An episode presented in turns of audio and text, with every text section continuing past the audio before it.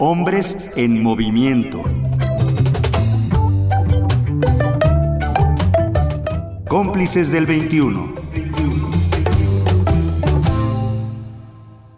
El acoso se vive en tres niveles. Mujeres y hombres, ¿sabemos identificarlos?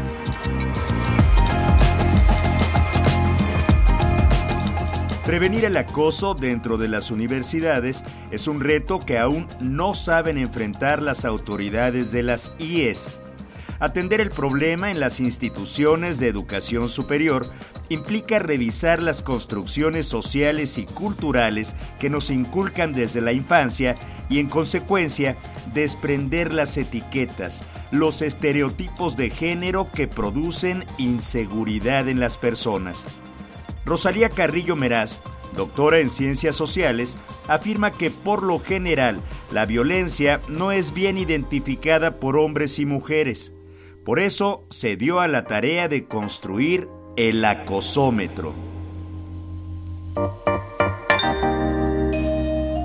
El secretario general de la universidad me dijo en una reunión, estaría bien si el violentómetro lo adaptamos a las universidades para que la gente entienda que la violencia tiene niveles. Y en ese momento dije, yo agarro la tarea y construimos el acosómetro universitario. Este acosómetro tiene tres niveles. El nivel leve, todo está adaptado a una investigación que hizo Lorena Goslinga en España con mujeres que habían vivido acoso sexual en el espacio laboral. El primer nivel, que es el leve, son aquellas insinuaciones o violencias que si bien te incomodan, no te causan daño. ¿A qué me refiero? A silbidos, a comentarios como qué guapa te ves, tienes mucha personalidad. Si estas conductas son reiteradas, entonces se convierten en conductas graves. Las leves las pueden hablar con el profesor o con la persona que las acosa directamente y decirle, no me gusta que lo hagas. Esas se pueden frenar en primera mano. Si el profe le dice, primero sal conmigo y luego te califico, o te subo la calificación, si aceptas un café, todas estas cuestiones son graves. Esas cuestiones se tienen que reportar ante las instancias universitarias. En este caso, en Guanajuato tenemos la ventanilla UGénero, que es la ventanilla que atiende los casos de violencia de género dentro de la universidad. Y si deja de estar en la competencia de UGénero, se pasa a la Comisión de Honor y Justicia. Y las violencias muy graves, esas no pueden denunciarse dentro de la universidad. ¿De qué estoy hablando con violencias muy graves? De profesores que tocan a las chavas sin su consentimiento o estudiantes que las tocan sin su consentimiento, de estas fiestas donde sobrepasan el alcohol y abusan de las estudiantes, donde hay intentos de, violación, esto se tiene que ir directamente al Ministerio Público y que se trate con un juez de lo penal.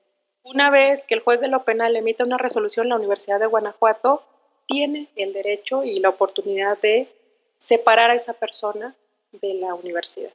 Para eso tenemos un sistema de justicia en México.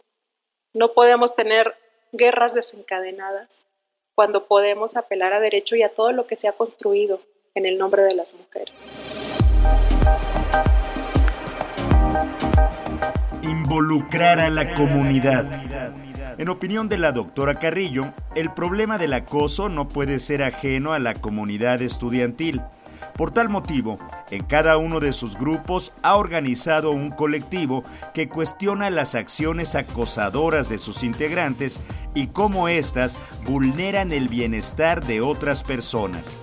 Se trata de un diálogo entre hombres y mujeres sobre las acciones aprendidas y los posibles caminos para atender los problemas. Es necesario que la comunidad sepa que el acoso no es una sola acción sino que son muchas prácticas comunes, varias de ellas legitimadas socialmente. Que los chavos me decían, ay, ¿a poco un piropo les incomoda? Sí, sí incomoda. Y tienes que darte cuenta de que no nos gusta para que no lo repitas. Yo diseñé un juego con los chicos del, del curso que se llama Uno Misógino. Y es que ellos mismos crearon frases misóginas y cuando hacemos el cierre y les pregunto, ahora sí, ¿qué piensan de lo que hicimos? Y dice un estudiante, es que todas esas frases las repite mi papá. Es que yo lo aprendí. Es que yo lo digo, pero ya no lo quiero decir. Con un juego donde estuvieron risa y risa, se dieron cuenta que todas esas frases pueden lastimar a otra persona. Replicamos lo que aprendimos, estamos dentro de una cultura y todo lo aprendemos y lo transmitimos. Entonces, no tenemos que linchar profe, ni hacer que los corran a todo y hacer universidades de mujeres. No es necesario. Lo que es necesario es detectar qué tipos de a qué tipos de violencia yo puedo reaccionar y cuáles requieren un seguimiento institucional y cuáles tienen que ir a la vía. Todo eso tenemos que hacerlo de manera urgente, no solo con la Universidad de Guanajuato, sino con todas las universidades mexicanas y, ¿por qué no?, con todas las universidades del mundo.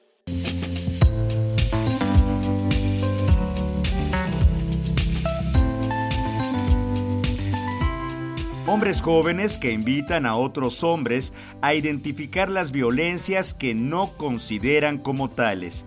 La doctora Carrillo ha constatado en sus grupos de trabajo que sí hay hombres en movimiento interesados por construir con empatía, justicia y dignidad relaciones más sanas en su vida cotidiana.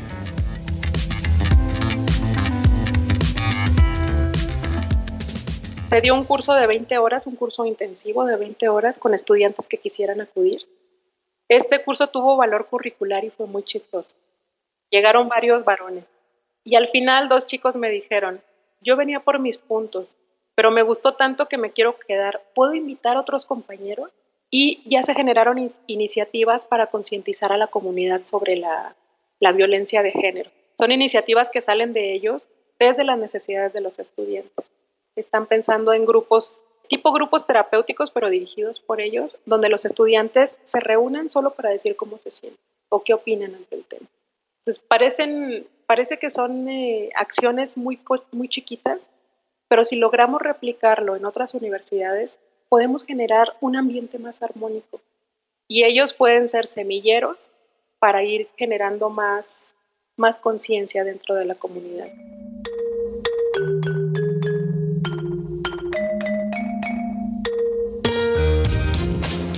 El feminismo también vive cambios, asegura la doctora Carrillo, y en su opinión hay una parte del colectivo que busca integrar a hombres y mujeres en los procesos de cambio. Segregar, señalar, etiquetar a los hombres solo por ser hombres no es un argumento válido, asegura la investigadora, porque las generalizaciones dañan y repiten patrones que el feminismo ha tratado de erradicar desde hace muchos años. Muchas compañeras feministas me han dicho, es que así es el, el patriarcado, ya jugó con tu mente y ya te puso de su lado. Así me lo han dicho mis compañeras. Digo, no, no es que esté del lado del patriarcado, es que estoy del lado del respeto y si nos dirigimos con respeto a cualquier persona, los derechos humanos vienen ahí. Entonces, busquemos relaciones equitativas. O sea, el feminismo buscaba relaciones equitativas, no buscaba pisotear a nadie. Si te vas a cualquier libro de feminismo de los años 60, nadie quería pisar a nadie ni estar por encima de nadie. Queríamos relaciones igualitarias. Entonces, más bien, apelemos al respeto y no a exacerbar cualquier relación como acoso sexual. Confiemos en nosotros como seres humanos no como hombres y mujeres, sino como seres humanos.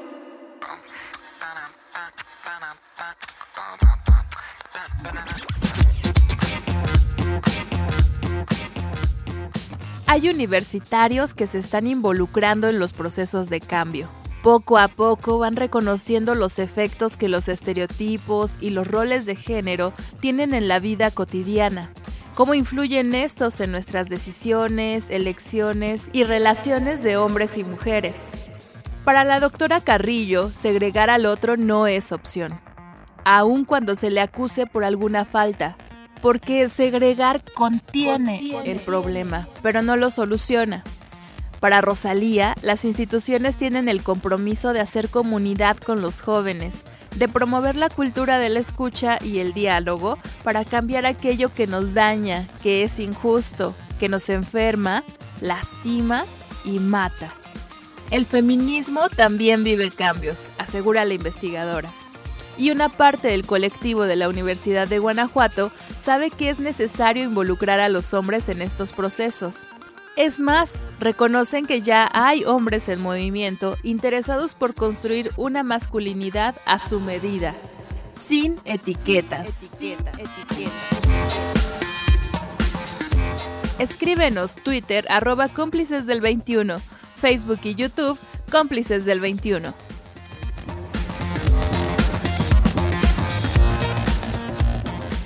cómplices.org.mx.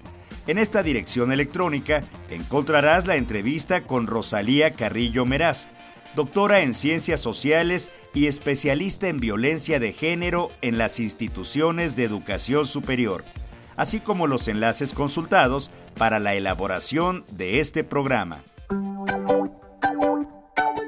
Realización Elizabeth Cárdenas. Voz José Ángel Domínguez. Producción Pita Cortés.